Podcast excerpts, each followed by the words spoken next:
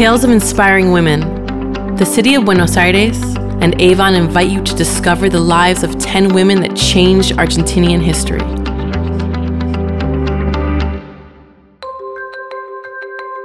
Rosario Vera Peñaloza, an Argentinian pedagogue and advocate for public education.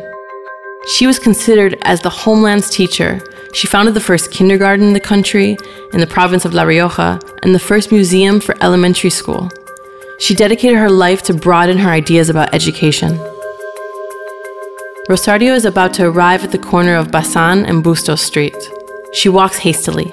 She still doesn't know it is an important day for her and for La Rioja. A big architectonic construction appears in front of her a long staircase, grand columns.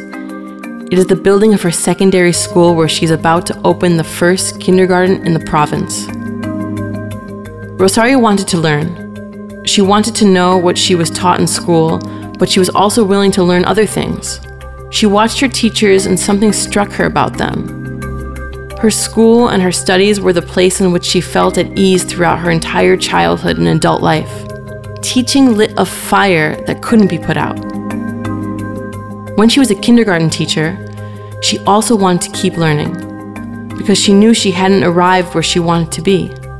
She went on studying. She became an elementary teacher, then became a teacher, the head of the school, and she kept up going the ladder in every institution.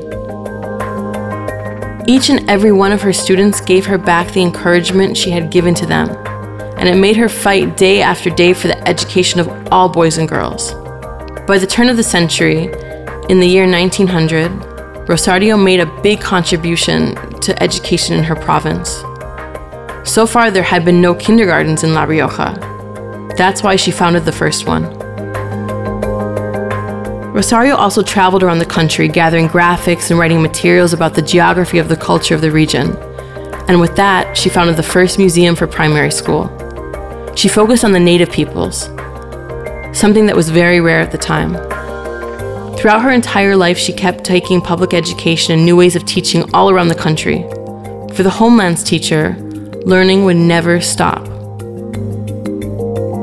Rosario enters the school and looks at the walls filled with posters and drawings made by the pupils. These are the pieces of a childhood that portrays an era. She walks towards the kindergarten that she has just founded.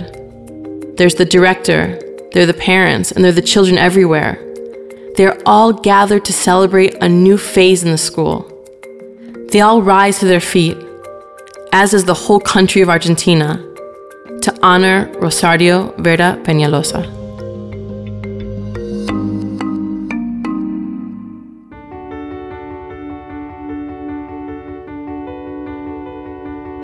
Tales of inspiring women.